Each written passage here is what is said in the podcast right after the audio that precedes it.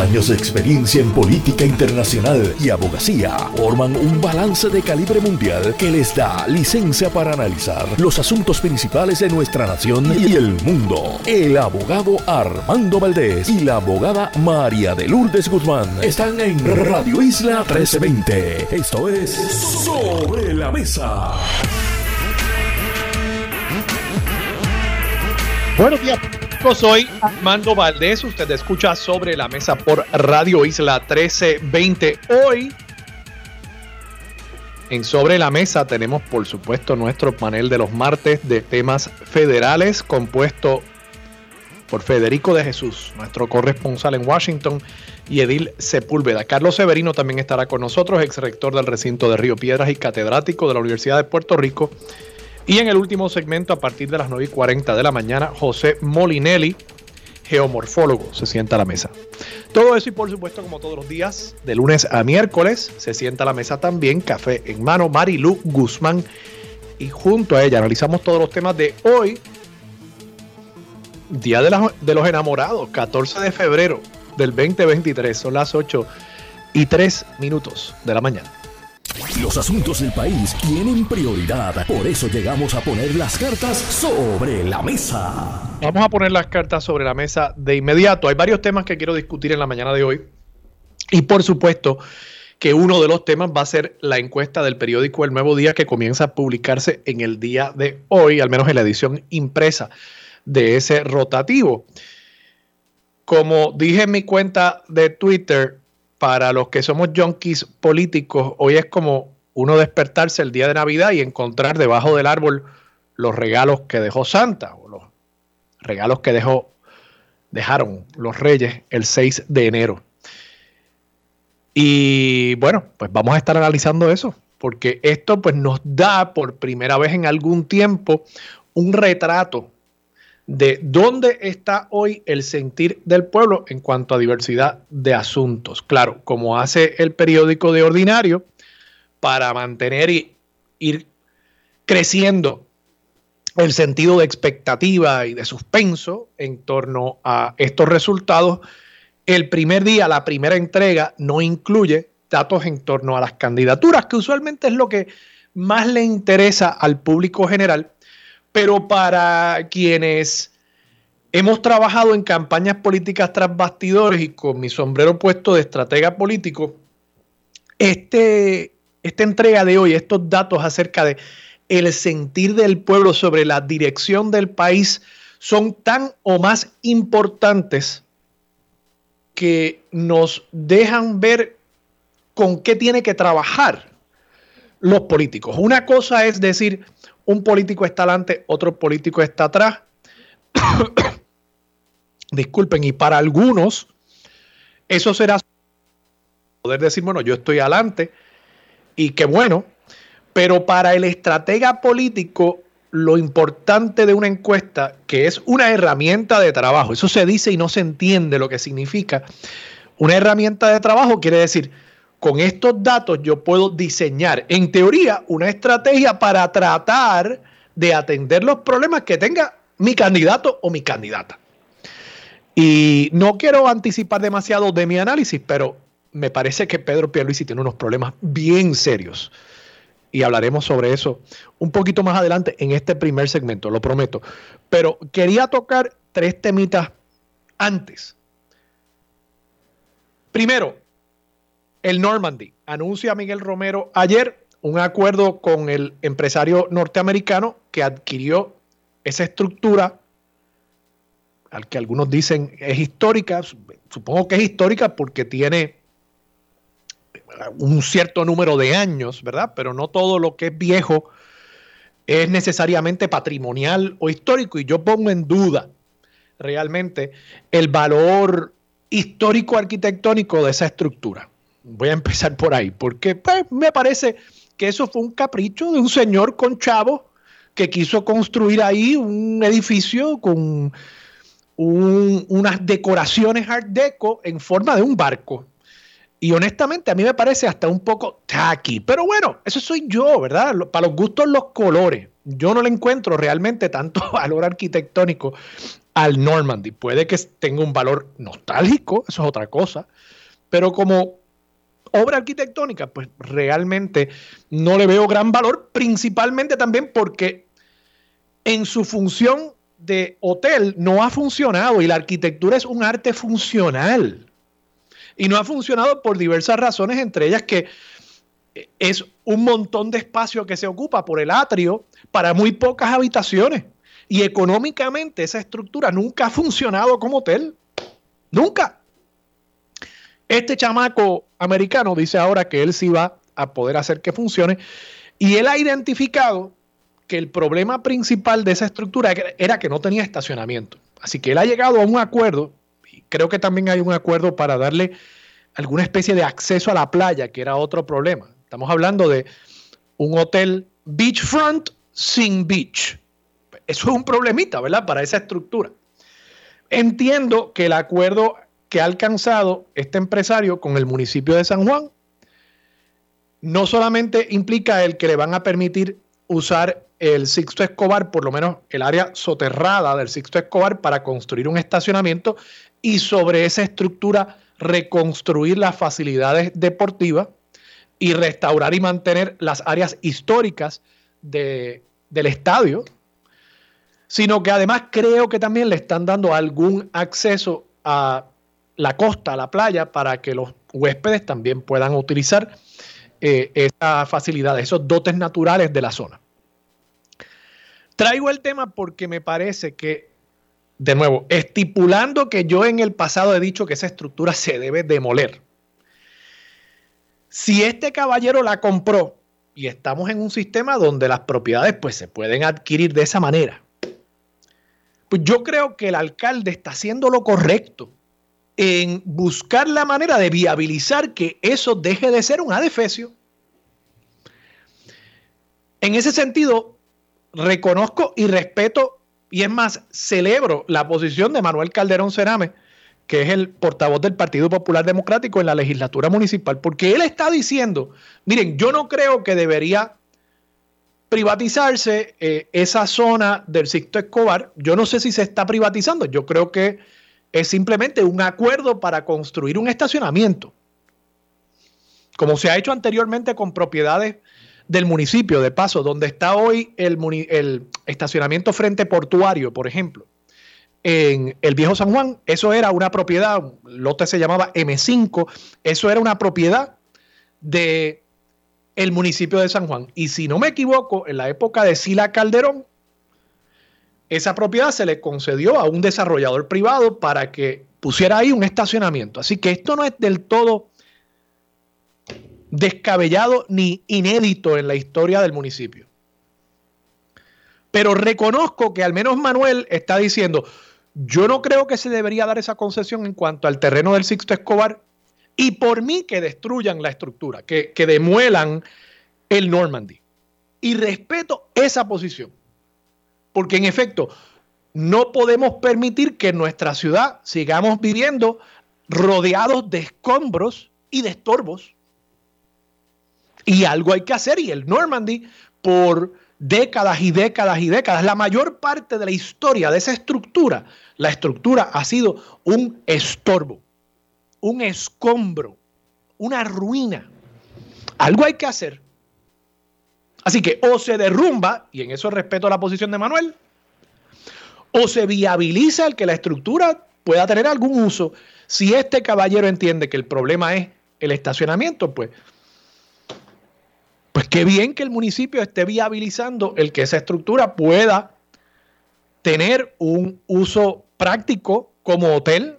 ¿Funcionará? Bueno, yo no sé, no sé. Me sospecho que la historia se va a repetir, pero prefiero intentar algo a simplemente el inmovilismo y la inercia de decir, no, eso es una estructura histórica, así que no se puede demoler, pero tampoco podemos darle las facilidades para que el desarrollador pueda hacer que la estructura sea económicamente viable. Entonces, pues, e, es querer defender un patrimonio venido a menos.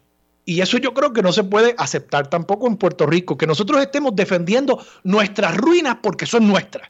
No, pues Pues yo no quiero vivir en ese país personalmente. Así que, de nuevo, respetando la posición intelectualmente muy coherente del amigo Manuel Calderón, también tengo que decir que felicito al alcalde porque había solo dos alternativas. O se demolía como propone Manuel o se busca la manera de viabilizar esa estructura. Defender el patrimonio arruinado del país, yo creo que no es opción. Toco brevemente otro tema. Dice Javier Aponte Dalmau que él apoyaría el nombramiento de Vilmari Rivera Reyes a la Procuraduría de la Mujer, pero que eh, él entiende que se está tambaleando ese nombramiento. Dice que hay al menos cuatro senadores de la delegación del Partido eh, Popular Democrático y legisladores del PNP que tienen reparos con la designación y por supuesto haría falta 14 eh, senadores para validar, para refrendar este nombramiento y confirmarla como procuradora de la mujer. Ella indica que ya ha entregado todos los documentos hasta el momento no lo había hecho, hasta el día de ayer, entiendo, no había entregado todos los documentos, pero ya fueron debidamente entregados a la una y media de la tarde del día de ayer y ya en teoría estarían los senadores, la comisión, en posición de poder pasar juicio sobre el nombramiento. Yo creo que fuera de que en esos documentos se encuentre que la designada, digamos, no ha radicado planilla, que hay algún problema en su historial. Fuera de eso, yo creo que no hay razón para detener este nombramiento, yo creo que no hay razón para oponerse a este nombramiento. Es una persona que le ha dedicado su vida a la defensa de las mujeres que han sido víctimas de violencia eh, doméstica, violencia de género en el país. Ha sido directora de los albergues eh, que le dan hogar a las mujeres cuando tienen que abandonar su casa. Y no veo cómo puede haber una persona, o sea, si esta persona no es confirmable para el puesto de procuradora de las mujeres, pues yo creo que quizás no haya nadie que sea confirmable, que, que tenga experiencia, ¿verdad? Pueden haber personas que sean confirmables, pero que no vengan con el bagaje que viene Vilmari Rivera Sierra, de paso, es el segundo apellido, no Reyes, Sierra, para, para ocupar ese cargo.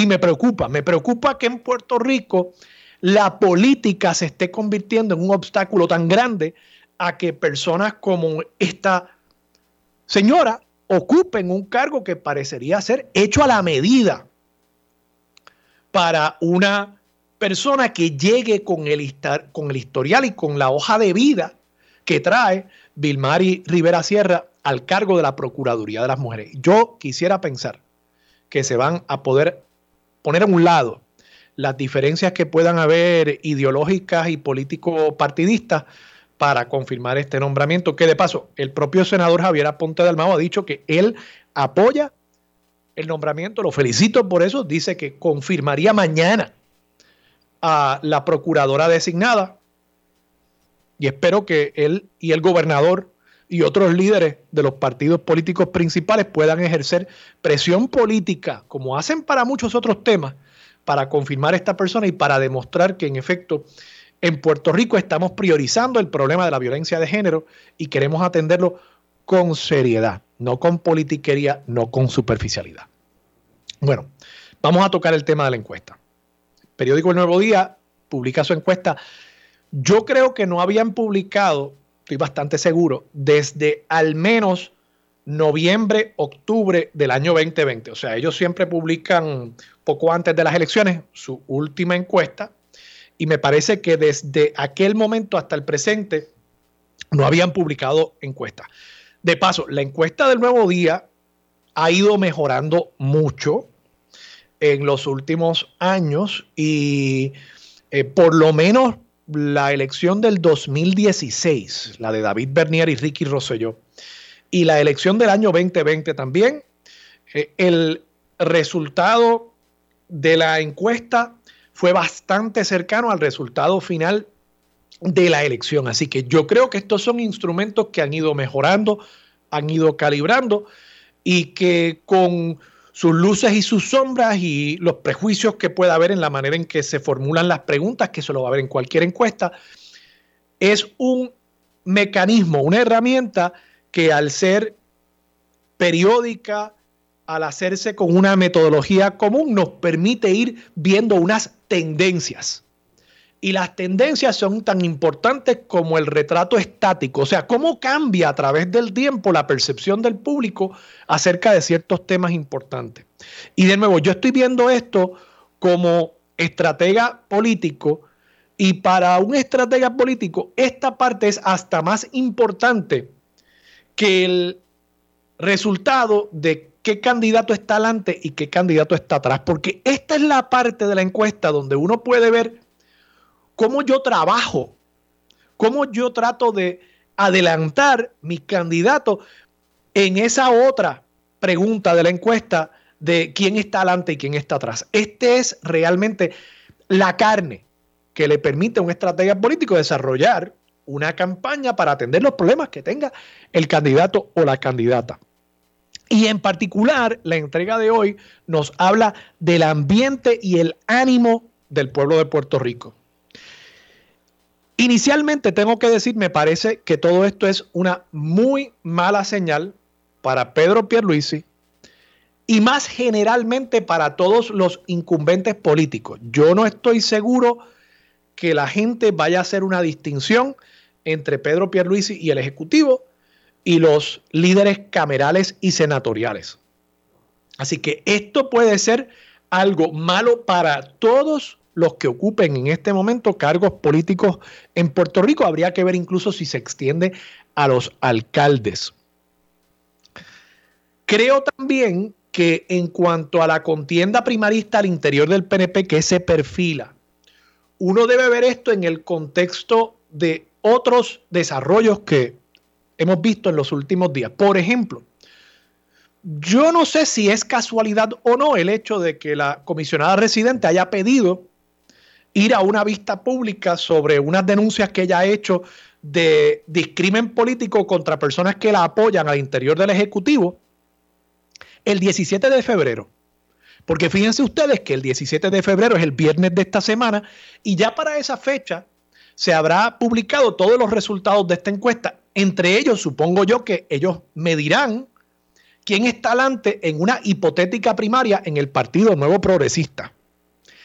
Y yo creo que ese viernes vamos a ver a una comisionada residente fortalecida por estos resultados y a un gobernador debilitado. Y podría ella intentar este viernes darle un último puntillazo al gobernador Pedro Pierluisi. Y recordemos que yo he estado haciendo el argumento en el programa de que la pregunta que tiene que hacerle el PNP a Jennifer González es si Pedro Pierluisi es un candidato viable para ganar la reelección, ¿por qué usted, miembro del mismo partido, va a descarrilar eso por ambiciones personales? Incluso vi que ayer Carlos Díaz Olivo en una columna en el periódico El Nuevo Día hizo básicamente el mismo argumento. Bueno, pues si ese argumento parte de la premisa de que Pedro Pierluisi es candidato viable para la reelección y vemos los resultados hoy de esta encuesta, uno tiene que concluir que está partiendo de una premisa equivocada.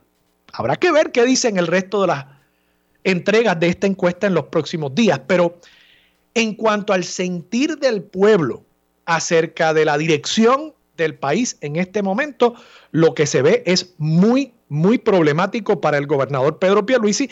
Y en ese sentido, Jennifer González podría hacer el argumento de que ella efectivamente podría ganar la elección para el PNP, donde Pedro Pierluisi muy probablemente no podría hacerlo. Así que esta encuesta me parece que va a fortalecer la figura de Jennifer González y va a hacer ver que ella es la persona que puede ganar la elección y ya entonces su justificación para una posible contienda primarista no es simplemente su ambición de convertirse en gobernador, sino que ella se convierte en quien podría salvar al PNP de una derrota en el 2024. ¿Por qué hablo así?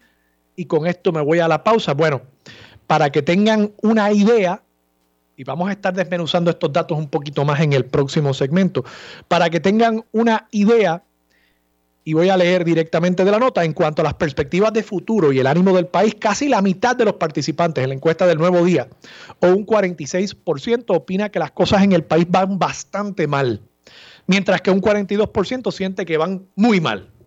La suma de estas cifras pone de manifiesto el inmenso sentir negativo del país, con 88% que opina de esa forma. Y lo más interesante de esto es que en comparación con la encuesta de mayo de 2019, que sería la encuesta comparable a esta, ¿verdad? El tercer año de un cuatrienio, en comparación con mayo de 2019, ese sentir negativo muestra un crecimiento de 18 puntos porcentuales en comparación con aquella encuesta del 2019. ¿Y qué sucede? Esa encuesta de mayo de 2019 fue justo antes del verano que tumbó a un gobernador, a Ricky Rosselló. Y ahora el sentir del pueblo es 18 puntos más malo de lo que fue cuando en aquel verano se tumbó a Ricardo Rosselló. Yo no digo que estemos ante otro verano del 2019, pero ciertamente el país en este momento es un barril de pólvora y en ese sentido el gobierno tiene que estar muy cauteloso, tiene que tener temor de que cualquier escándalo pueda ser la gota que colme la copa de la paciencia del pueblo y que veamos un verano del 2023. Pero de nuevo, lo principal en este momento es lo que esto dice acerca de la primaria que se avecina en el PNP. Yo creo que esto esencialmente hace que no se la despinte nadie. Y veremos cuando regresemos de la pausa qué opina Marilu Guzmán de todo esto. Y seguimos dialogando sobre la encuesta del nuevo día aquí en Sobre la Mesa por Radio Isla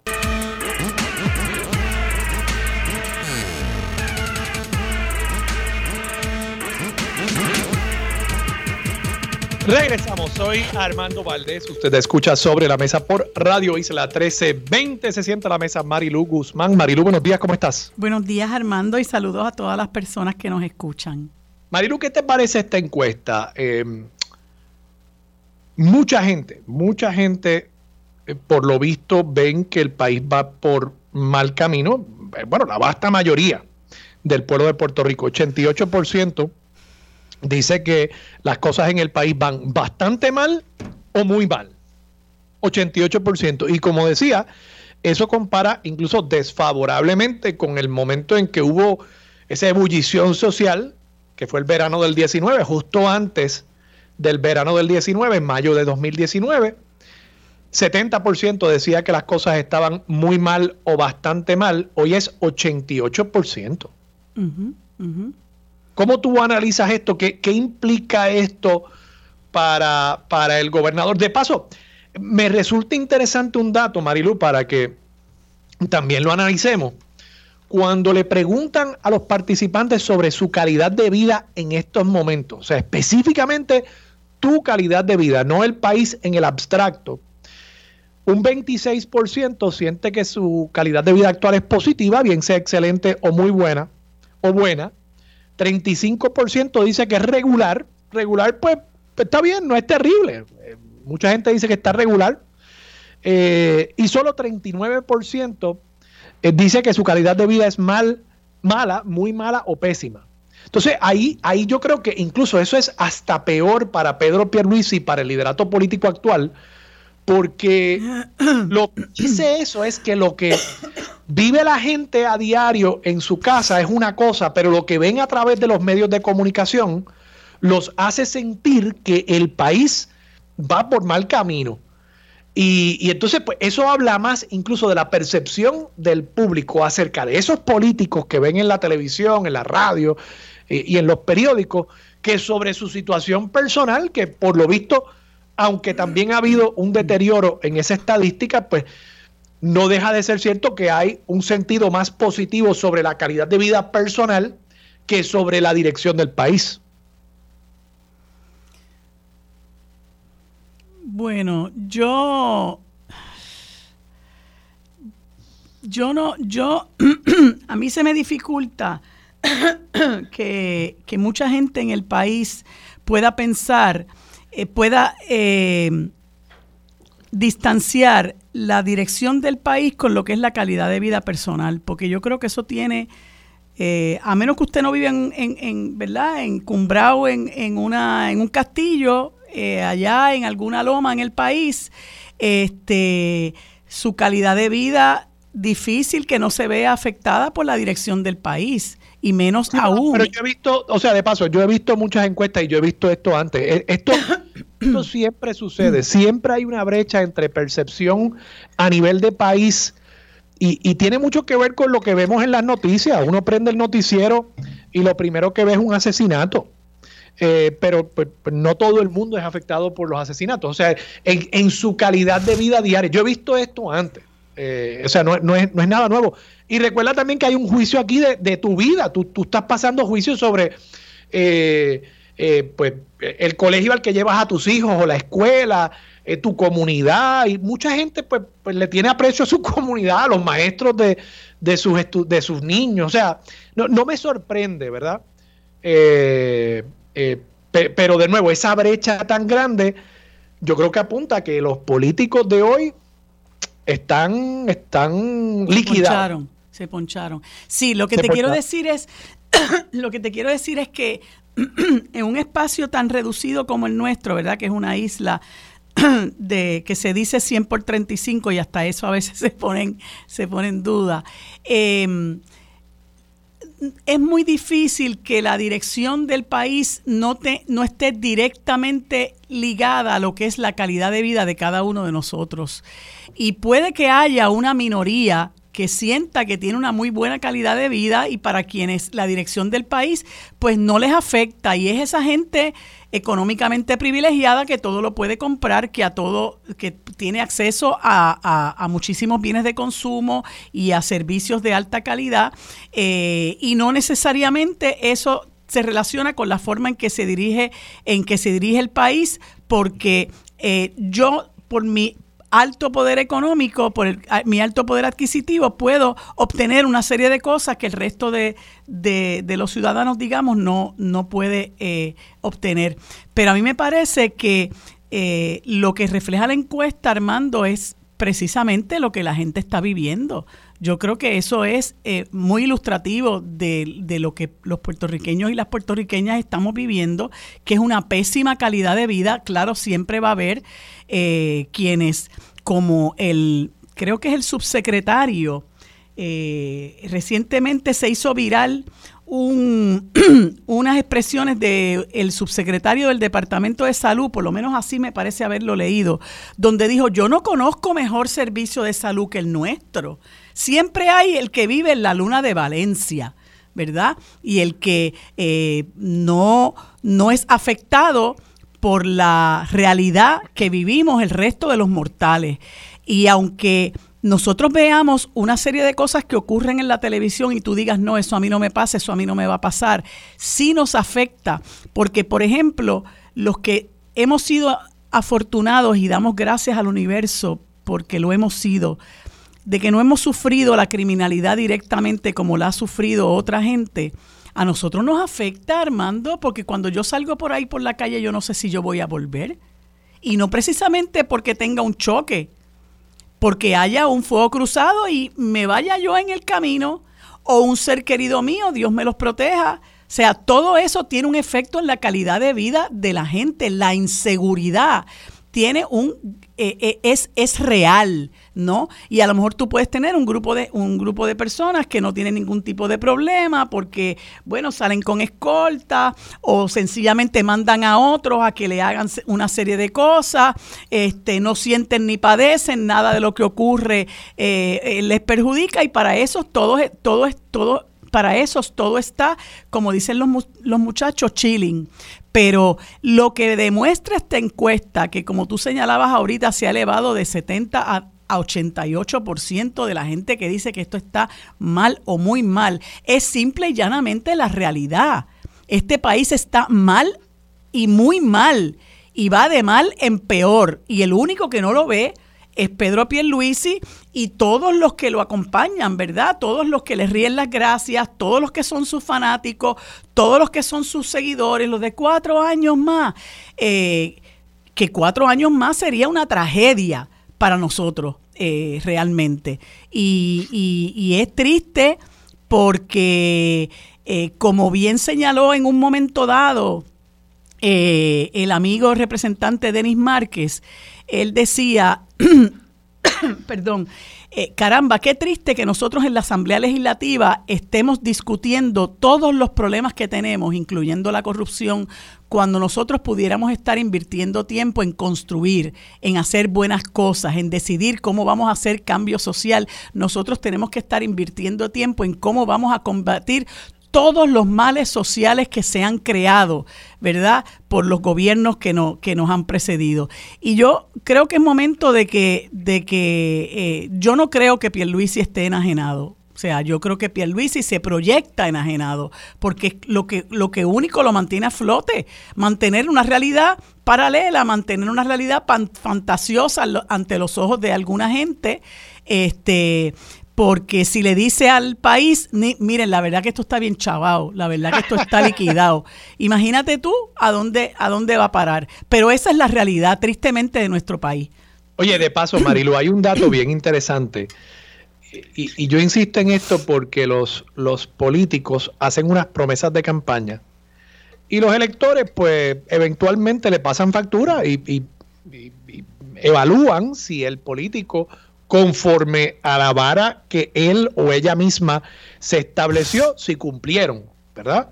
¿Y cuál es esa vara? Bueno, pues el gobernador Pedro Pierluisi, sus dos grandes promesas de campaña, no hubo mucha, eh, mucho optimismo en esa campaña, eran lograr la estabilidad y el tema de los fondos federales, ¿verdad? Que iba a poner a correr el dinero federal y recordarás aquel anuncio donde Jennifer. decía, sí, tú puedes, Pedro, tú puedes. Y Pedro, sí, sí, yo puedo.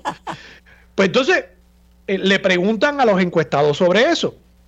Y dice aquí, eh, dos de cada cinco participantes, un 39%, aseguran que se ve poco progreso en la reconstrucción y una, un 43% afirma que no se observan adelantos. O sea, 82% del pueblo dice, aquella cosa que tú nos dijiste en campaña de que tú eras el que ibas a poner los chavos a correr y aquí se iba a poder reconstruir el país porque tú podías hacerlo. 82% dice que eso realmente no está pasando. Interesante, 71% de los seguidores del propio PNP dicen que no ven o ven poco o ningún progreso en cuanto a la reconstrucción post María. 71% de los afiliados del PNP.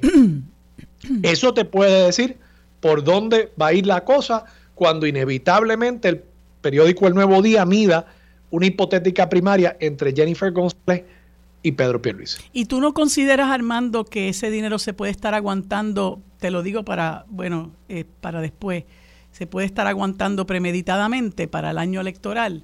Eso puede ser una, una táctica. No sé, no sé. Es, tanto dinero que, creo que sería hasta temerario pensar que voy a poder desplegar. ¿Quién te dijo que Pierluisi no es temerario? Pues, pues, fíjate, temerario no sé si es el término que usaría. Pero bueno, vamos a la pausa. Regresamos con más de Sobre la Mesa. Por soy Armando Valdés. Usted escucha sobre la mesa por Radio Isla 1320. Sigue sentada la mesa Marilu Guzmán. Marilu, tú decías antes de la pausa que eh, pensabas que quizás se estaba aguantando el dinero para el año eleccionario. Yo, yo creo, honestamente, yo creo que no. Porque recuerda, pues, eh, Pierluisi tiene que estar tratando en este momento de evitar una primaria porque sabe, yo creo que si se enfrenta a una primaria, la cosa se le pone muy difícil. O sea que este año él tiene que estar mostrando resultados. Eh, yo lo hubiese estado haciendo desde antes. O sea, hay suficiente dinero para que cada año de este cuatrienio hubiese obra por todas partes. y, y, probablemente el cuatrienio próximo también. Aquí simple y sencillamente yo creo que, y, y este es mi, tiende a ser mi acercamiento a estos temas donde muchos ven conspiraciones, yo veo la incompetencia de todos los días en Puerto Rico. Y yo creo que simplemente es que eh, hay mucha incompetencia en el gobierno de Puerto Rico. Ahora, dicho eso, y volviendo al tema de una posible primaria,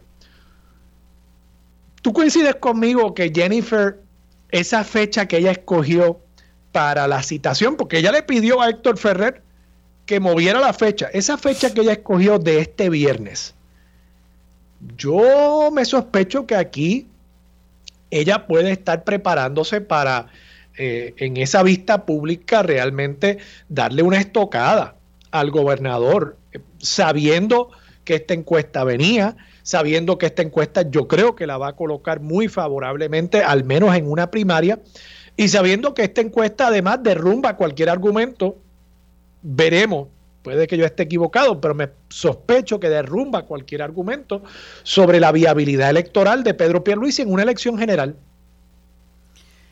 Mira, yo debo decirte que sí, yo creo en las conspiraciones y yo creo que aquí hay mucha mente maquiavélica y yo creo que hay, hay muchas cosas que se hacen por diseño. Eh, y yo creo que hay mucha gente que debe empezar a mirar las cosas desde esa óptica, porque es que a veces no hay otra forma de tú explicarla. Y creo que una de esas personas que calcula mucho lo que hace es Jennifer González. Em, me parece que sí que ella está buscando la manera de que todo lo que ocurra eh, tenga un efecto positivo para ella desde la perspectiva electoral. Eh, y, pienso que independientemente, ¿verdad?, de la fecha que haya escogido, eh, ella no, no, no me parece que mueva un pie sin, sin calcularlo y pedirle permiso al otro y evaluarlo desde qué, desde hasta qué punto esto me, me puede perjudicar o me puede ayudar. Eh, y, y pienso que ella está decidida a eh, enfrentar a Pedro Pierluisi, yo creo que independientemente de que haya dinero suficiente para que se ponga a correr ahora mismo, la realidad es que no se ha hecho, la realidad es que a Pierluisi se le está haciendo tarde, este es el año preeleccionario eh, y está bien apretado. Incluso eh, se, eh, leí ayer un, un, reportaje donde hay un dinero que se supone que está disponible hace tres años de los fondos CB, CDBGDR y CBDG que son para remozar los cascos urbanos. que a mí no me parece, o sea, no se trata de construir una nave, un, un, una nave espacial. Este, y, y, eso se le sigue dando larga, se le sigue dando larga y muchos alcaldes ya se cuestionan si realmente van a poder hacer las obras este, sin que tengan que devolver dinero eh, o, que, o, que, o que simple y sencillamente pues no lo puedan hacer eh, a tiempo para cuando eh, se les indicó que podían, que podían hacerlo. y creo que se le está haciendo bastante tarde a Pierluisi yo creo que su obra, entre comillas, hasta ahora, dos años que lleva como gobernador, ha sido extremadamente pobre. Esta, esta encuesta lo, refleja porque, digo, tú llegas al, al poder, entre comillas, poder, eh, para, para hacer cambio, para elevar la calidad de vida de la gente, para resolverle los problemas apremiantes a la gente. Y aquí lo que se ha hecho es agravar esos problemas. Y Pierluisi ha sido pieza fundamental eh, en que eso así ocurra porque él ha permitido que muchísimas cosas pasen, no solamente por su acción, sino también por su indolencia y por su inacción. Y que nadie se llame engaño con el que, con que nosotros vamos a tener la gran, el gran cambio y la gran transformación con Jennifer González, que va para, que tiene seis años como comisionada residente y que, y que tenemos que tener muy claro, es una persona que apoyó durante los cuatro años de su presidencia a Donald Trump y sus políticas. Esas mismas políticas que han sacado a flote a los supremacistas blancos, a la gente que quiere eh, que, que, que, que bajo la teoría ese, esa del displacement están eh, eh, amenazando la vida de las minorías en el país, están amenazando la propia democracia de la que tanto alarde hace ese país al punto, Armando, de que aquí hasta la libertad de pensamiento, de expresión y de prensa se está viendo eh, directamente amenazada y ella no ha dicho absolutamente nada. ¿Qué ha dicho Jennifer González sobre lo que está pasando en el condado de Duval, en Florida, con relación a los libros que se han sacado del camino para que los niños no puedan tener la oportunidad de leerlos, que es algo que se replica en muchísimos otros lugares de, del, país. Quizás aquí no, no, no ocurra de esa manera, aunque mira lo que pasó con los libros del, del, del padre Picó en el municipio de Utuado, que yo quisiera saber realmente si alguien los rescató, porque eso es una joya para nuestro país, eso es una obra histórica. Eh, ¿Qué ha dicho Jennifer González con relación a esa corriente oscurantista que está acaparando a los Estados Unidos? ¿Qué va a pasar si ella es la gobernadora con aquellos que le hagan frente, con aquellos que seamos parte de la resistencia y de la disidencia? O sea que es el mismo perro con diferente collar y la gente ya tiene que empezar a entender esa realidad, que aquí hay este afán de que, bueno, yo te voy a, te voy a cambiar el chofer del carro, pero es que no es el chofer es el carro que tú estás conduciendo, ¿verdad? Y que tú quieres seguir conduciendo ese mismo carro que es el que ha llevado al país al borde del precipicio. Eso es lo que tenemos que evaluar. Si realmente con Jennifer al volante, ese carro lo vamos a conducir, se va a conducir por el camino, por la ruta que merece nuestro país. Que no, no nos tomen más el pelo, Armando, ¿verdad? Haciéndonos creer que, que eh, Pierre Luis no, pero Jennifer sí. Ahora sí, ese 35% de gente que piensa que su calidad de vida está chévere, a lo mejor es la gente que decida votar, eh, votar por, por, por uno u otro partido tradicional y nosotros tenemos que enfrentarnos a superar eso por el bien de nuestro país. Marilu, vamos a la pausa, regresamos con más de Sobre la Mesa por Radio Isla 1320. Bueno amigos, hoy como todos los martes eh, tenemos en el panel de la próxima en el próximo segmento al amigo Federico de Jesús, directamente desde la capital federal y en sustitución del licenciado José Nadal Power. Tenemos al amigo Edil Sepúlveda, también desde la capital federal. Luego compartimos el segundo segmento sobre política internacional con el doctor Carlos Severino Valdés. Y en el último segmento tendremos al amigo y doctor y geomorfólogo José Molineri Fleites. Esto es lo próximo en Sobre la Mesa. Los asuntos de toda una nación están sobre la mesa. Seguimos con el análisis y discusión en Radio Isla 1320. Esto es Sobre la Mesa. Bueno amigos, como les dije hace unos instantes en este segmento y como todos los martes, compartimos ahora eh, eh, con el amigo Federico de Jesús desde la capital federal y en sustitución del licenciado José Nadal Power, al también amigo Edil Sepúlveda, a quienes les doy los buenos días y las gracias por estar disponibles para conversar en este segmento. Buenos días, ¿cómo están? Buenos días. Edil. Buenos días, Marilu, ah. y buenos días, Federico. Bueno, qué bueno que los tengo ahí. Eh, tenemos, bueno, varias cosas que me ha sugerido Federico que me parecen temas muy interesantes. Lo primero es eh, la vista que se dio en el Comité de Energía y Recursos Naturales del Senado el pasado jueves. Eh, bueno, aunque tenemos allá a José Delgado, ¿verdad? Que es un gran corresponsal y, y nos mantiene al tanto de, de, de lo que ocurre, pues me gustaría, ustedes que están eh, por allá y que tienen contacto directo con todos esos procesos, que nos cuenten qué fue lo que ocurrió y cuál es el saldo de, de, esa, de esa vista.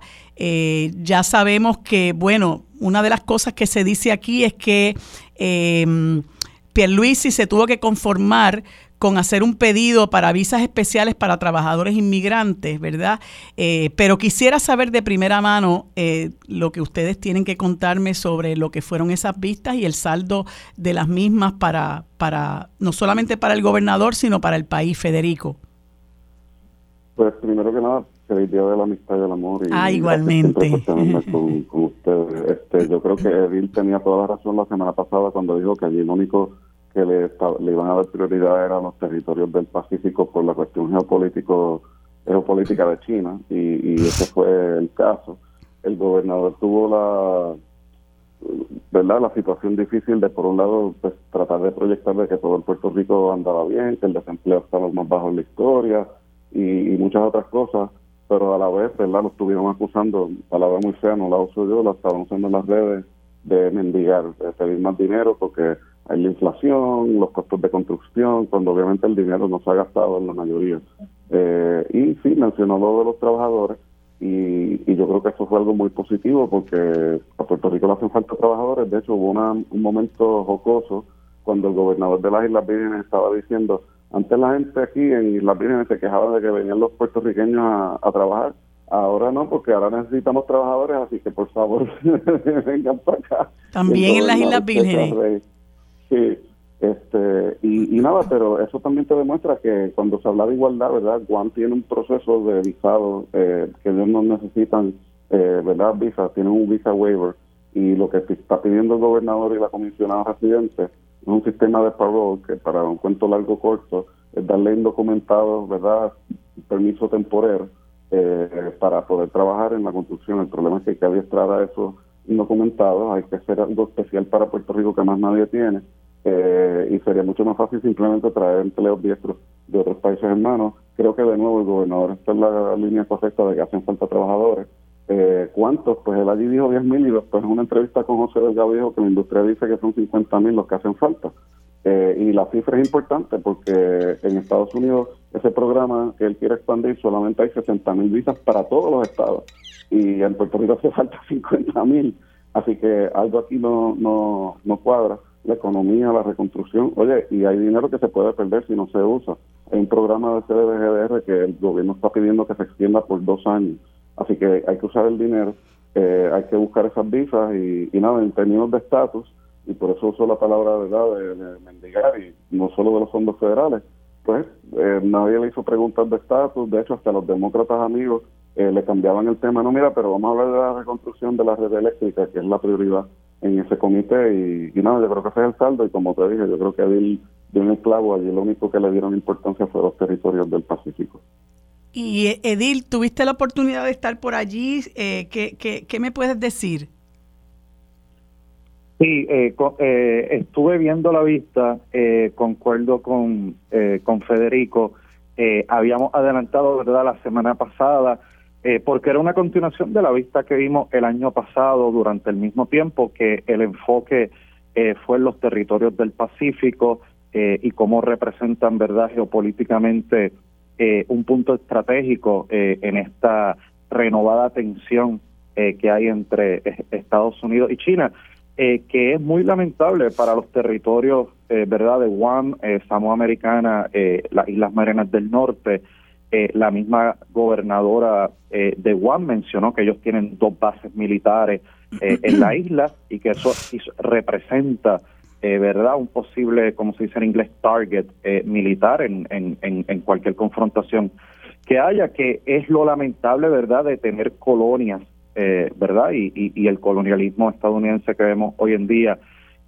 más allá el tema, en cuanto al tema de Puerto Rico, y Federico lo recogió muy bien. Yo creo que los dos puntos de enfoque, eh, tanto del gobernador como especialmente de los senadores, eh, fue el tema de la reconstrucción eh, y el tema del sistema eléctrico.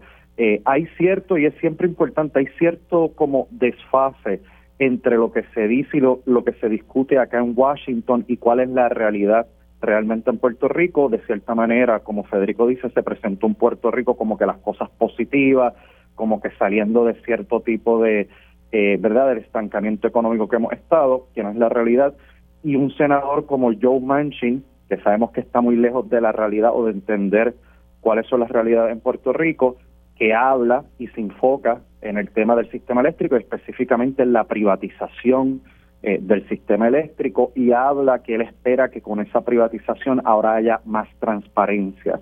En el tema que todos sabemos que por lo menos con Luma eso eso no ha sucedido. Eh, y en cuanto al tema del estatus eh, bueno también quiero añadir que, que otra realidad que tenemos que lidiar Federico tú mencionabas la semana pasada y Marilu que esto hasta cierta manera era una vista pro forma verdad de cumplir y marcar eh, ¿verdad?, que se llevó a cabo esto. Y sí, de cierta manera sí es. Yo creo que habían algunos seis senadores, seis, siete senadores, no sé, Federico, si tú contaste, eh, pero había, hasta donde yo vi, solamente uno o dos senadores republicanos eh, y unos cuantos senadores demócratas. No estuvo en vista Martin Heinrich, senador de Nuevo México, que ha sido aliado y aliado de la estadidad y de Pierluisi, no fue. Y el otro aliado, Ron Wyden de Oregon, estuvo al principio y se fue. Y tenemos, ¿verdad?, que recalcar que ambos, Joe Manchin y John Barroso, eh, Barrazo, que el, el, el miembro, el ranking member de los republicanos del comité, se fueron antes que terminara la, vista, que duró una hora, una hora diez, veinte minutos. Eh, así que hay, eh, eso denota el desinterés que hay en cuanto al tema y pues ya todos sabemos el tema del estatus no hubo ningún tipo de eco, no hizo ningún tipo de eco, no hubo ningún tipo de pregunta de parte de los senadores en cuanto a eso. Mm. ¿Y, cuál es el saldo de eso? O sea, eso queda ahí, ¿verdad? Hasta que a ellos se les ocurre hacer otra vista, ¿no? Me parece que, que como tú señalabas, eh, eh, Edil, eh, es algo pro forma. Este, y es, y es digo, lo, lo, pregunto, pero, pero si lo es, es triste que a nuestro pueblo se le entretenga con este tipo de, de de, eventos que realmente no conducen a nada eh, y que en algunas personas generan esperanza de que esto camine hacia algún lugar, pero a fin de cuentas lo que muestra es la, la indiferencia de, con relación a lo que ocurre con los territorios del país, y, eh, de los territorios de los Estados Unidos y muy particularmente con Puerto Rico, ¿no? que tiene una situación económica tan precaria y una situación eh, de, de, coloniaje crudo eh, que requiere que ya ellos pues, pues pongan sus miras en la solución de ese problema, Federico. Pues mira, yo, yo para contestar tu primera pregunta, el follow-up de esa vista probablemente va a ser la negociación de los tratados de libre asociación, la renegociación de las partes económicas de los tratados de libre asociación, que los territorios del Pacífico estaban abogando por que se ratifiquen y también porque se le den más fondos a ellos para bregar con, con esa situación, porque la gente de esos países, pues obviamente pueden entrar a los territorios y en el caso de Guam en particular, que están aumentando la presencia militar americana allí, están también lidiando con, con, con todo, todos esos cambios. Eh, tengo que señalar que esas vistas eh, antes no incluían a Puerto Rico, a los territorios los trataban aparte y a Lera le daban un sitio especial y ya no hay ninguna no hay ningún disimulo en, cuanto a ese ese tema ya y, yo me recuerdo que antes hacían vistas solamente de Puerto Rico y traían representantes de los tres partidos y aunque pues había cierta eh, cierto circo detrás de eso como siempre lo hay pues se le daba a Puerto Rico un sitial que ya cada vez es menor, eh, no solamente por la Junta y la realidad colonial, sino por la pérdida de importancia geopolítica que tiene Puerto Rico vis a Estados Unidos. Y yo creo que eso también es importante señalarlo porque, de cierta manera, ¿verdad? los que llevamos observando estos procesos ya por, más de 20 años, es como una degradación del lugar eh, de Puerto Rico en, cómo se manejan eh, estas vistas en, Washington, D.C. Y, y, yo creo que pues ese cambio es notable, eh, francamente, la, la, falta de importancia que, se le da. En, términos de lo que dijo Edil, de que Martin Heinrich y, y Wyden no, no fueron, eso es cierto. Eh, el gobernador puso en las redes que se, reunió con su amigo Martin Heinrich, que fue congresista con él cuando eh, el gobernador fue comisionado residente. A mí no me sorprendería que en algún momento este año presenten un proyecto de estatus y que consigan varios copiciadores, más que lo que uno pensaría en el Senado eh, y harán algún movimiento en la Cámara. Sabemos que nada se va a convertir en ley en esta sesión, pero yo creo que va a haber un poco más de movimiento de lo que la gente espera y, eso hay que estar pendiente porque recordemos que hay muchísimos millones de dólares que se están gastando en este proceso, que se gastaron en la última vez en, el proyecto de estatus de parte del gobierno y de, de oligarcas este, locales en Puerto Rico, republicanos la mayoría. Así que eso también hay que, hay que estar pendiente. Pero en términos de Puerto Rico y de follow esta vista en particular no, no creo que haya nada. Ok. Eh, Edil, antes de pasar a otro tema, ¿tú querías añadir algo, algo sobre eso que último que planteó Federico?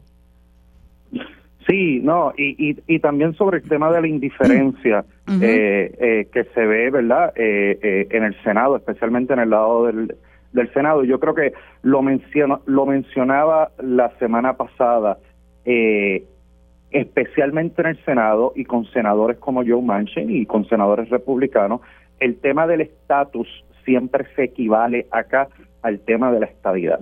Eh, y nunca hay una discusión más allá de cuáles son otras opciones que hay más allá de la estabilidad y cuáles son otros procesos de descolonización que hay más allá de los que siempre presento, los resultados que presenta eh, el PNP y los estadistas.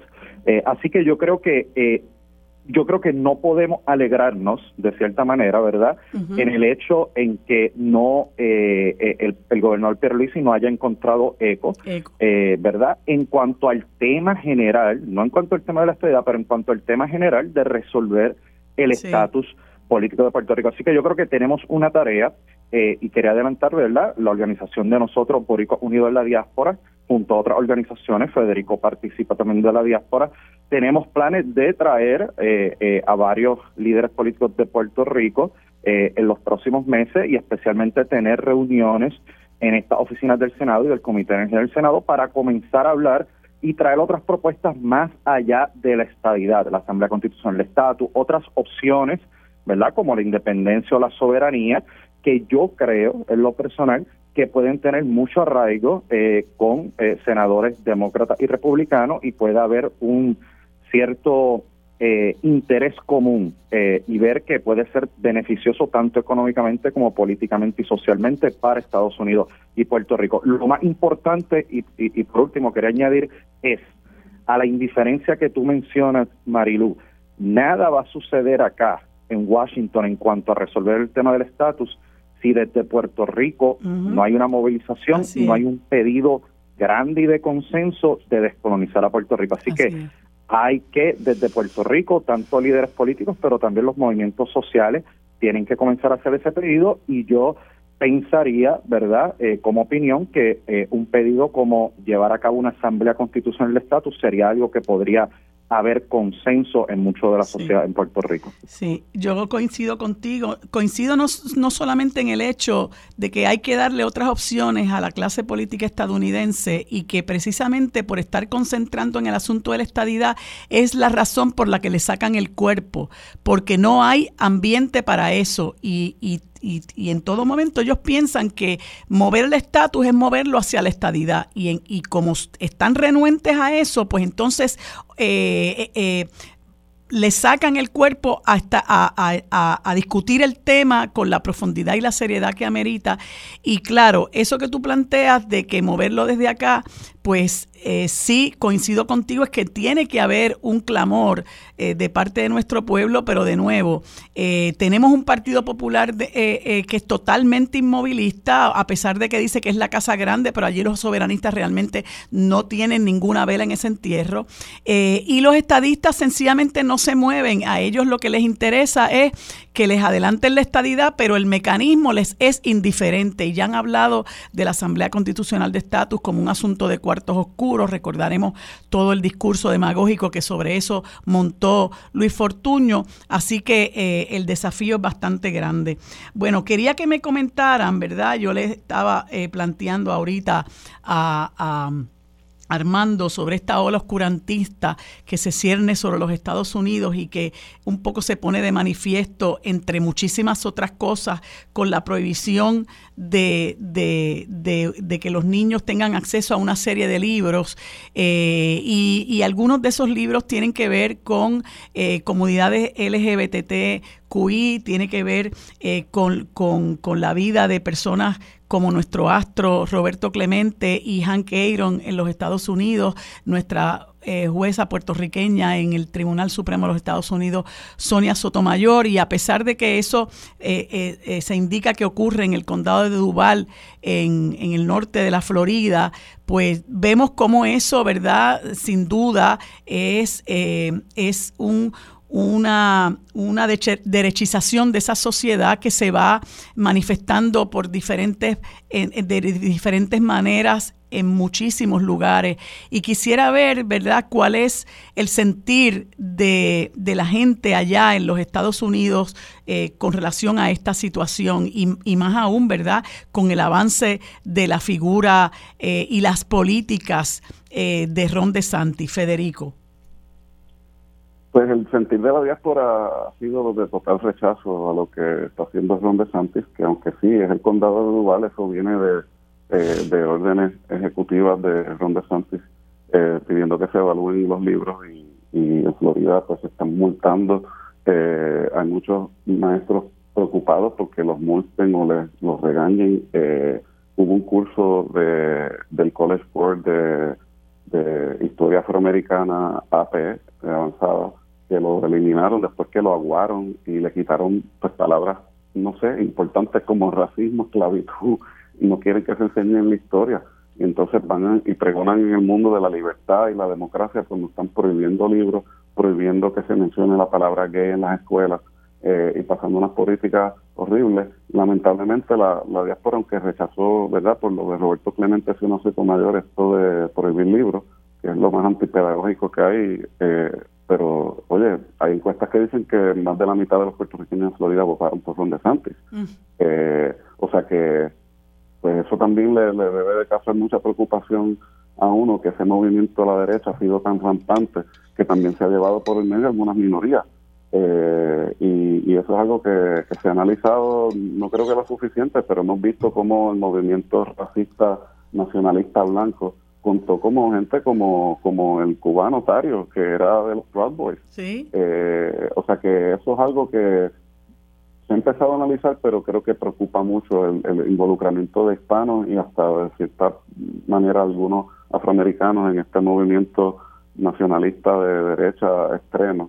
Y, eso preocupa mucho. Y obviamente Estados Unidos tiene muchísimos estados donde hay libertad de cátedra, pero el hecho de que esto se siga permitiendo y que se siga propagando en estados republicanos preocupa muchísimo, porque entonces no solamente tenemos eh, dos países, básicamente, los que ven Fox News y, los que no, y los que se comen la propaganda de QAnon y de todas esas teorías de conspiración, pero ahora también enseguida, pues ni siquiera les van a enseñar a la escuela que Estados Unidos fue un país esclavista, eh, donde hasta el otro día los negros no podían eh, tomar la misma fuente que los blancos. no se le enseña la, historia a los niños en Estados Unidos, va a empeorar la ignorancia, el derechismo, como tú le llamas, Marilu, eh, y el estado de lo que le llaman la frágil democracia americana, no solamente por lo de los ataques del 6 de enero, sino por la misma ignorancia de su pueblo, y eso preocupa muchísimo, y obviamente, como hemos hablado en este programa, cabe señalar el por qué y para qué haya gente que quiera anexarse un país que ni conocen, y si conocieran como estamos hablando ahora, pues deberían de pensarlo dos veces. Imagínate que en Puerto Rico digan, pues no vamos a reseñar libros que mencionen a Julia de Burgos, porque no nos da la gana porque eso es controversial.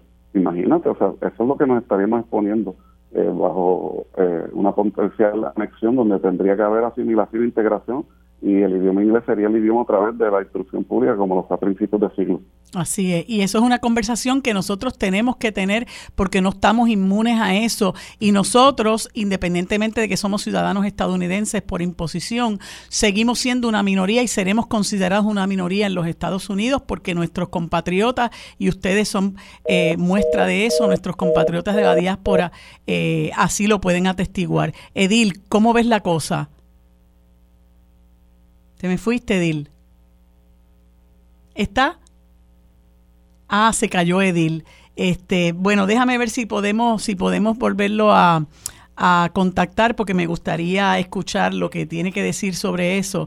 Este, bueno, en lo que, eh, en lo que regresa eh, Edil, eh, estaba escuchando eh, ayer a una maestra que la estaba entrevistando la amiga Damari Suárez en su programa, lamentablemente no recuerdo su nombre, y ella eh, estaba expresando de cómo se sentían de amenazados muchos maestros precisamente en el ejercicio de su libertad de cátedra, bibliotecarios inclusive que estaban considerando renunciar este, ante, ante lo que ellos entienden que es una amenaza al ejercicio de su profesión, ¿verdad? Y de su eh, libertad de expresión, de su libertad de cátedra eh, por, por esta corriente oscurantista y escuché eh, hace un par de días al reverendo Al Sharpton, que, tiene, entiendo, Federico, tiene una, una manifestación que va a llevar a cabo eh, en Jacksonville.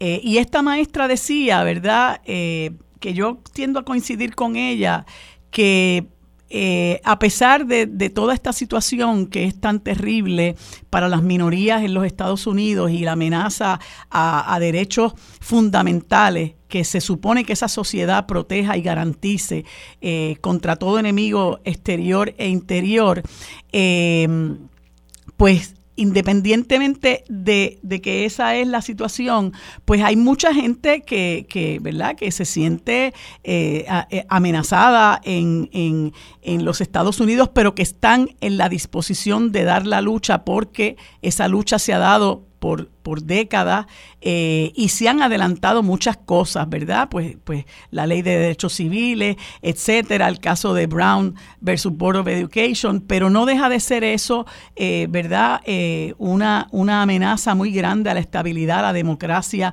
y a la, a la garantía de esas libertades civiles que, que tanto que tanto sacrificio, muerte eh, han, han, han, causado a ese país. Es realmente muy, muy peligroso, Federico.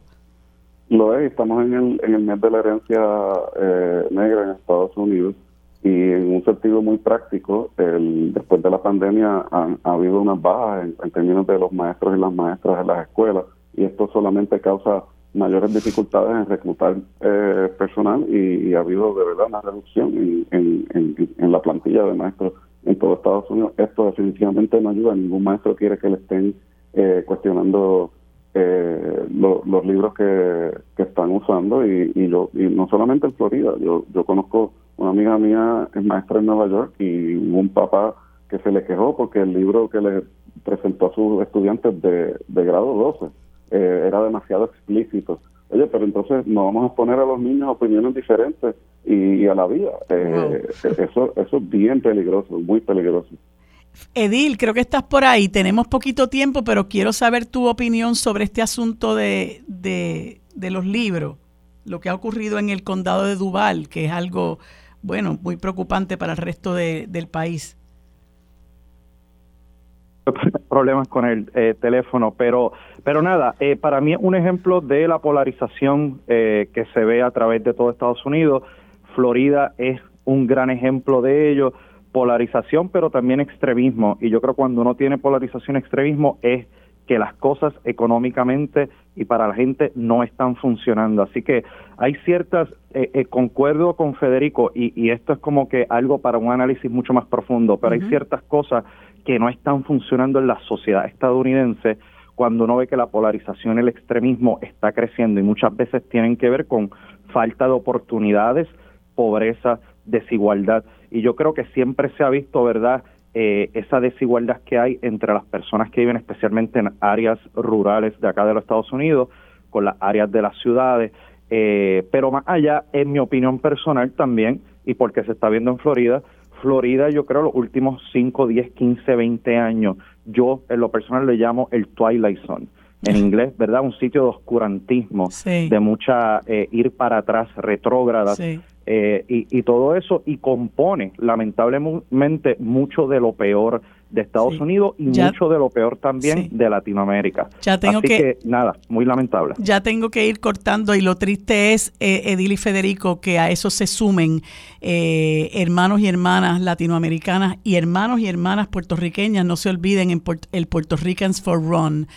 Gracias a ambos por estar eh, con conmigo, ¿verdad? En este segmento. Espero que podamos seguir conversando sobre este y otros temas. Se nos olvidó el globo chino, pero vamos a ver si lo podemos discutir el martes que viene. Gracias a ambos. Que tengan buen día. Para discutir los temas sobre la mesa que impactan a todos los sectores del país, se une a la mesa el destacado geógrafo y especialista en asuntos internacionales, el doctor Carlos Severino. Bueno amigos, en este segmento de política internacional que tenemos todos los martes, conversamos hoy nuevamente con el querido amigo doctor Carlos Severino Valdés, a quien le damos los buenos días y las gracias por acompañarnos. Saludos Carlos, ¿cómo estás? Muy bien, gracias Marilu, espero que tú también estés bien y, saludos a toda la radio audiencia eh, que siempre sintoniza este espacio. Bueno, Carlos, tenemos varios, eh, varios temas aquí y uno de los que me sugieres es eh, que el CARICOM, eh, que esta organización caribeña, anuncia su proceso de negociación para trabajar con la situación en Haití y me gustaría que, que, me abundara sobre ese asunto que resulta ser tan importante para nuestra América y para el mundo entero.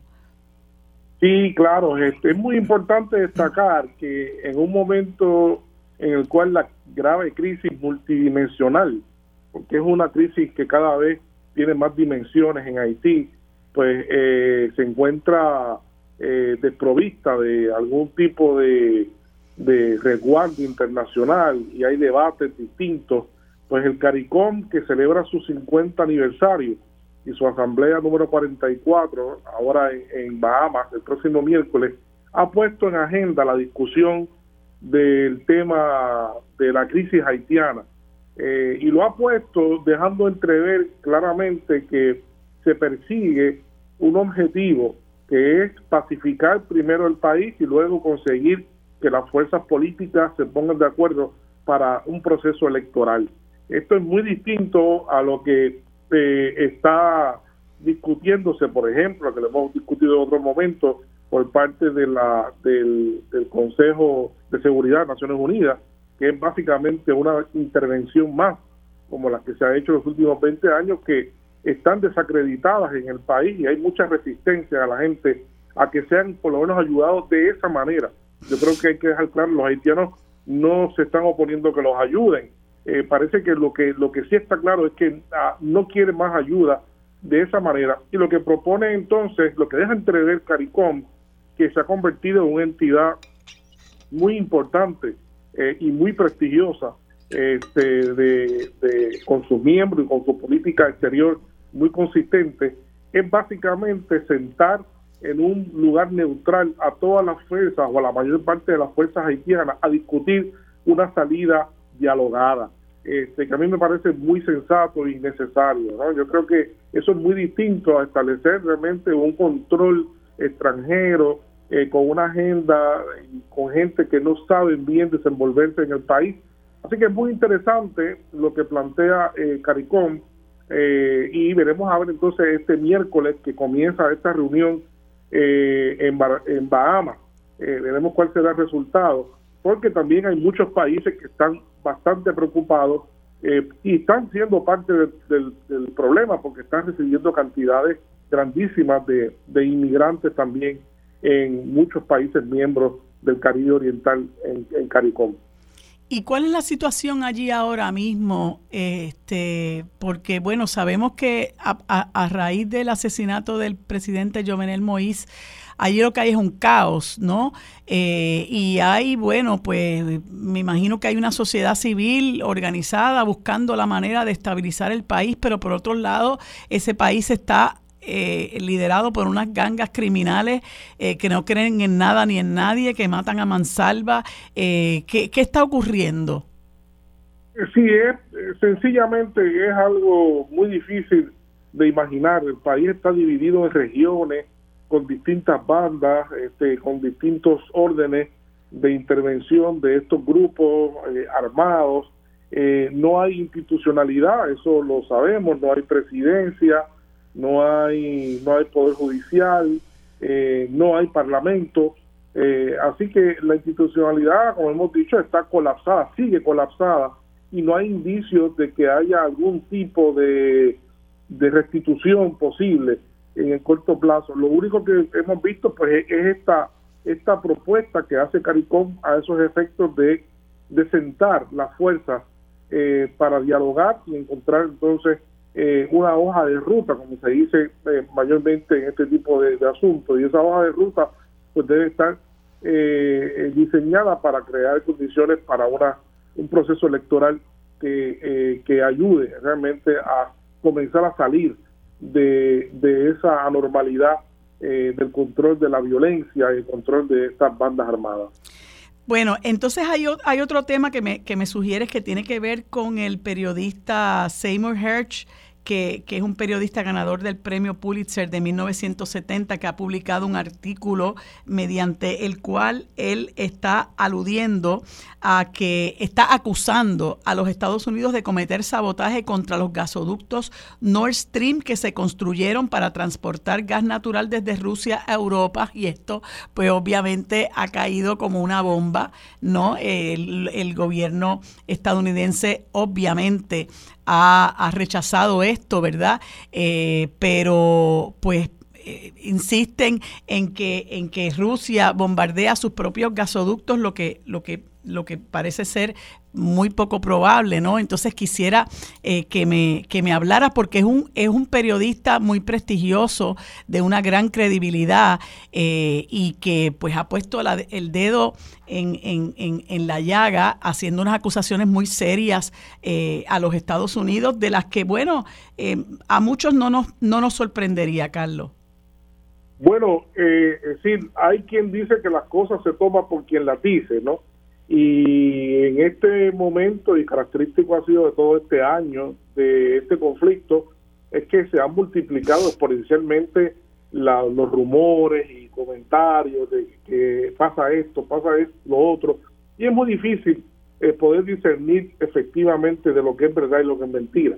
Eh, en este momento, con este artículo que publica eh, Seymour eh, Hirsch, eh, pues ciertamente es una de estas personalidades de Inteo Crédito, ganador del premio Pulitzer y de hecho que descubrió y develó en 1969 y 70 unas matanzas a mansalva que se hicieron, unos desmanes que hizo el ejército de Estados Unidos en Vietnam. Se negó también por el gobierno en aquel momento y que finalmente él y su, su información resultaron ser correctas, ¿no? Así que es una persona de mucho prestigio y se hace difícil pensar que una persona de tanto prestigio y reputación lo vaya a arriesgar. Claro, él publica, publica esto la semana pasada y realmente se ha movido como pólvora, literalmente como tú dices, esto ha sido una eh, algo que ha, ha, ha revuelto el avispero desde Washington hasta Moscú, eh, en todas partes, porque literalmente de ser correcto esta narrativa, que yo lo leí, es un artículo largo, específico, con detalles, aunque no cita fuentes reales, ¿no? Eh, él establece que tiene una, una fuente que no revela, eh, por supuesto, pero, pero sí dice que ciertamente, dado detalles de cómo se planificó y cómo se ejecutó eso conjuntamente con el gobierno del Reino Unido, y con Noruega específicamente, que fue el país que, que colaboró ah, en, en, in situ, ¿no? Para llevar a cabo in situ esta, esta cosa. Es una acusación extremadamente grave. ¿Por qué es grave? Bueno, pues porque esto, de ser cierto, podría verse como un caso, esto es una declaración de, de, guerra, pero no es una declaración de guerra tan sencilla, porque no es solamente el Nord Stream 1 y Nord Stream 2, no solamente es un gasoducto ruso, el Nord Stream 1 y Nord Stream 2 es fundamentalmente un gasoducto alemán eh, que fue financiado con dinero alemán, o sea que sería algo muy escandaloso, o es algo muy escandaloso, que se haya a un propio aliado de los Estados Unidos, se le haya boicoteado eh, a una empresa, una empresa muy importante, ¿no? como la, la empresa que maneja estos gasoductos y distribuye este gas hacia Europa. Así que es algo extremadamente complejo que cuando menos, cuando menos, nos ponen a pensar de las narrativas que inicialmente hace un año se impusieron, que justificaban en los grandes medios este conflicto. Así que eh, eh, de ser esto correcto, pues estamos viendo que este conflicto, como hemos dicho otras veces, esto es un conflicto claramente eh, de intereses geopolíticos, esto es un conflicto que no es tan sencillo de ver como buenos y malos y que aquí hay este, muchas cosas que no conocemos bien. Sí. Eh, Carlos, y aunque no, no está entre los temas que me sugeriste, realmente yo quisiera ver si tú me puedes poner al tanto de la situación por la que está atravesando Perú. Sabes que hace unos días en un lugar, ¿verdad?, particular de, del país, eh, murieron siete policías que se alega que, que, son por bandas que quedan de sendero luminoso. Este, pero entonces la situación, eh, tengo poquitito tiempo, la situación parece realmente empeorar cada día más. Eh, no hay un día que la situación no empeore en Perú. Todos los días se sigue aumentando y se sigue este, ganando en capacidad organizativa eh, las protestas y, orgánicamente cómo se están dando estos, estos procesos. Eh, lastimosamente, el gobierno pues, dice está haciendo esfuerzo para adelantar las elecciones, pero este, eh, pues, sabemos que parte del problema es el propio Parlamento, el Congreso Nacional, que es parte del problema, que no quieren salir, no quieren salir del poder y que están siendo rechazados abiertamente eh, y pidiéndoles que, que, que adelanten las elecciones para que venga un nuevo Congreso. Así que esto se torna cada vez más difícil yo creo que en algún momento va a tener que ceder el gobierno, no queda otra con la presión internacional y con la manera en que se están llevando las cosas en el país, pero sí es muy lamentable, muy lamentable lo que está sucediendo en, el Perú. Bueno, Carlos, gracias eh, por acompañarnos todos los martes como siempre y que podamos tener esta interesante conversación. Nos vemos el próximo, nos vemos y nos escuchamos el próximo martes. Gracias, que tengas buen día. Bueno amigos, en este último segmento conversamos con el querido amigo geomorfólogo doctor José Molineri Freites, a quien le damos los buenos días y las gracias por acompañarnos en este segmento. Saludos doctor, ¿cómo está? Muy bien, muchas gracias por estar aquí contigo y hablar con tu distinguida radio audiencia. Gracias. Eh, eh, estaba, queríamos conversar con usted, doctor, porque usted ha sido una, una, una, voz muy presente en todos estos asuntos que tienen que ver con planificación, con la construcción eh, a lo largo y ancho del país. Ha sido una, una, una voz muy presente, una voz muy crítica, ha sido muy, muy, muy vocal y lamentablemente eh, yo creo que ha sido una voz desoída por las... Eh, por las eh, entidades gubernamentales encargadas de que aquí se haga eh, un país resiliente, como usted lo llama. Y hago referencia a unas expresiones que usted hizo recientemente para el periódico El Vocero, donde usted indica que hay desorden en la planificación en Puerto Rico y que encima del desorden que hay se quiere aprobar un reglamento conjunto que entre muchos problemas que usted ha explicado que, que contiene ese reglamento conjunto, no considera los peligros naturales asociados a los terremotos. Y sobre eso es que quisiera que nos abunde. Fíjate, este, viendo la catástrofe de Turquía, eh, tenemos ahí un espejo de lo que podría ocurrir en Puerto Rico en caso de que sucediera un evento mayor.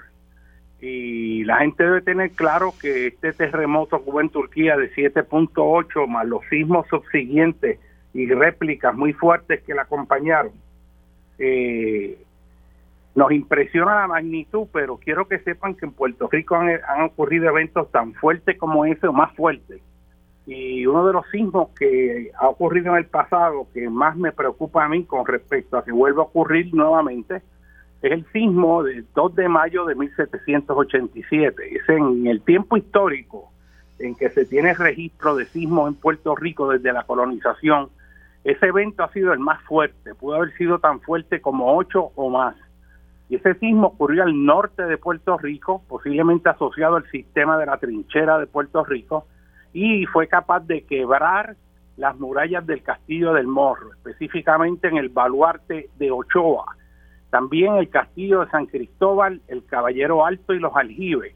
Este sismo también derribó las murallas que se estaban construyendo en el sector de la Perla, derribó la ermita de la Concepción y el Rosario, lo que era entonces el partido de Arecibo, y afectó severamente la iglesia de Toa Baja que estaba recién construida un sismo que se sintió muy fuerte en la costa norte y obviamente en aquella época había muy poca población, pero un evento ocurriendo actualmente con esa magnitud en la zona que afecte a la zona metropolitana, toda la costa norte de la isla, que es donde está la mayor parte de la concentración poblacional, nos presenta un escenario potencialmente catastrófico. Y la pregunta aquí no es si estamos preparados, como se pregunta siempre, estamos preparados y le preguntan a manejo de emergencia, estamos preparados. Pues sí, ellos están preparados, pero es para responder con los recursos limitados que tienen, para ir a ver a quienes le pueden salvar la vida y cuántos quizás cadáveres van a tener que recoger.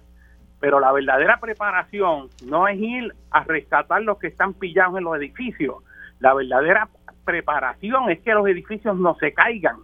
Y eso, manejo de emergencia no tiene que ver. Quien tiene que ver con eso es la Junta de Planes, la Oficina de Gerencia de Permisos y el desarrollar, que no lo hay, un plan estratégico para la reducción de desastres de terremoto en Puerto Rico en torno a cómo vamos a desarrollar una infraestructura resiliente a terremotos. La gente tiene que tener claro, Marilu, que los terremotos y los, vamos a ponerlo así, que los desastres no son culpa de la naturaleza, ni es un mandato de Dios que nos está castigando. Los desastres son producidos por nosotros mismos cuando construimos mal, cuando se dan permisos corruptos en los lugares donde no son, cuando no se edifica y desarrolla un país usando el conocimiento científico que nos indica dónde sí y dónde no. Todo este desorden de planificación y todo este reglamento conjunto que quieren ahora instaurar, sustituyendo todo el esfuerzo que se trabajó anteriormente para hacer planes mucho mejores que los que había. Todo eso ahora lo quieren prácticamente este aguar totalmente para que de facto se amplíe los deseos de los que quieran construir donde le dé la gana, aunque sean los lugares inadecuados, el integrar usos que son totalmente incompatibles unos con los otros y básicamente lo que está es causando y va a provocar un desorden todavía mucho mayor del que hay en la planificación. Aquí lo que llora ante los ojos de Dios es como tenemos un país donde hay más de medio millón, más de 540 mil estructuras en zonas inundables y la mayor parte se dieron con permiso de la Junta de Planificación y ahora de la Oficina de Gerencia y Permiso. Tenemos decenas de miles de personas viviendo a la orilla del mar en zonas expuestas a maremotos, a marejadas, a los efectos ahora del alza en el nivel del mar y todas las consecuencias asociadas al cambio climático. Cientos de comunidades que en mayor o menor grado están sujetas al efecto de los deslizamientos y otros movimientos de masa. Y en fin, seguimos seguimos como si no hubiéramos aprendido, aprobando permisos en lugares que son inapropiados, teniendo el conocimiento de cómo hacerlo bien. Si queremos desarrollar un país que sea sostenible, lo primero que tenemos que entender es dónde debemos construir y dónde no. Y la estrategia es construir en sitios seguros para que cuando vengan inundaciones no haya desastres porque no nos metimos en las zonas inundables, para que cuando ocurran terremotos, que es parte del sistema natural en donde vivimos en toda la región del Caribe y en todos los márgenes de las placas tectónicas a través del mundo, como es el caso de Turquía, que cuando ocurran esos terremotos no se caigan los edificios porque no nos ubicamos en zonas de relleno, que es como en Isla Grande, o en el perímetro del Caño Martín Peña, o el perímetro de la Bahía de San Juan, o en lugares de alto potencial de amplificación de ondas sísmicas, que son lugares que tiemblan más fuerte y por más tiempo, lugares arenosos donde hay potencial de licuación, y lugares en el Carto donde hay potencial de colapso por sumideros, por las cavernas. Un caso de esto es, por ejemplo, la cueva de las golondrinas esto es una cosa que se cae, un proyecto ahí que lo han metido sin permiso alguno, que han construido encima del tope de una caverna, violando todas las leyes del reglamento para proteger el carso. Y esto ha sido años de lucha. Y los ciudadanos son los que han tenido que reclamarle al gobierno que haya ley y orden, porque quien viola la ley y orden es el propio gobierno que tiene un nivel de corrupción sin precedentes. Y a mí me indigna profundamente ver cómo ponen anuncios de que la Junta de Planificación está creando un mejor país. Y uno ve todos estos discursos falsos usando la maquinaria de fango para confundir a la población. Y otro problema serio que yo estoy viendo es cómo en muchos medios de comunicación se están comprando las opiniones para demonizar a muchos ciudadanos que están dando el frente para defender este país porque el gobierno es el primero que viola las leyes que debe defender. Así es. Y esto hay que tenerlo claro. Esto es una situación muy seria. Me preocupa también grandemente es que está saliendo información y ya esto es como en las redes globales.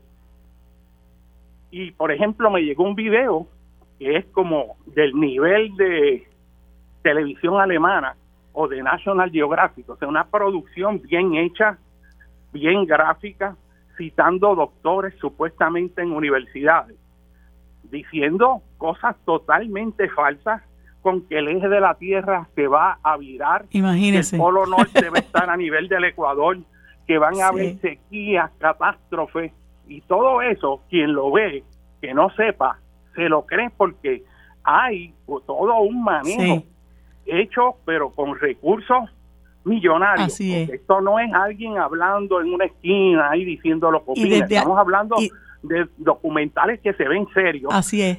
Y desde Y acá, doctor, desde acá tenemos que compartir todo eso. Yo quisiera, porque se me acaba el tiempo, yo quisiera Oh, bien, poder. Poder conversar con usted en otro en otro espacio, llamarlo nuevamente, porque eso del reglamento conjunto me parece muy preocupante. Creo que no hay mucha información sobre eso y como usted menciona, la Junta de Planificación está desinformando al país y nosotros tenemos que combatir todo lo que realmente conlleve al desorden en la en la en la construcción, eh, ¿verdad? Y en el y el y en el desarrollo de nuestro territorio. Gracias, doctor, por estar siempre disponible. Amigos, hemos terminado por hoy el programa sobre la mesa. Nos vemos y nos escuchamos en el día de mañana. Gracias por sintonizarnos. Los próximos es Mili Méndez en Dígame la Verdad.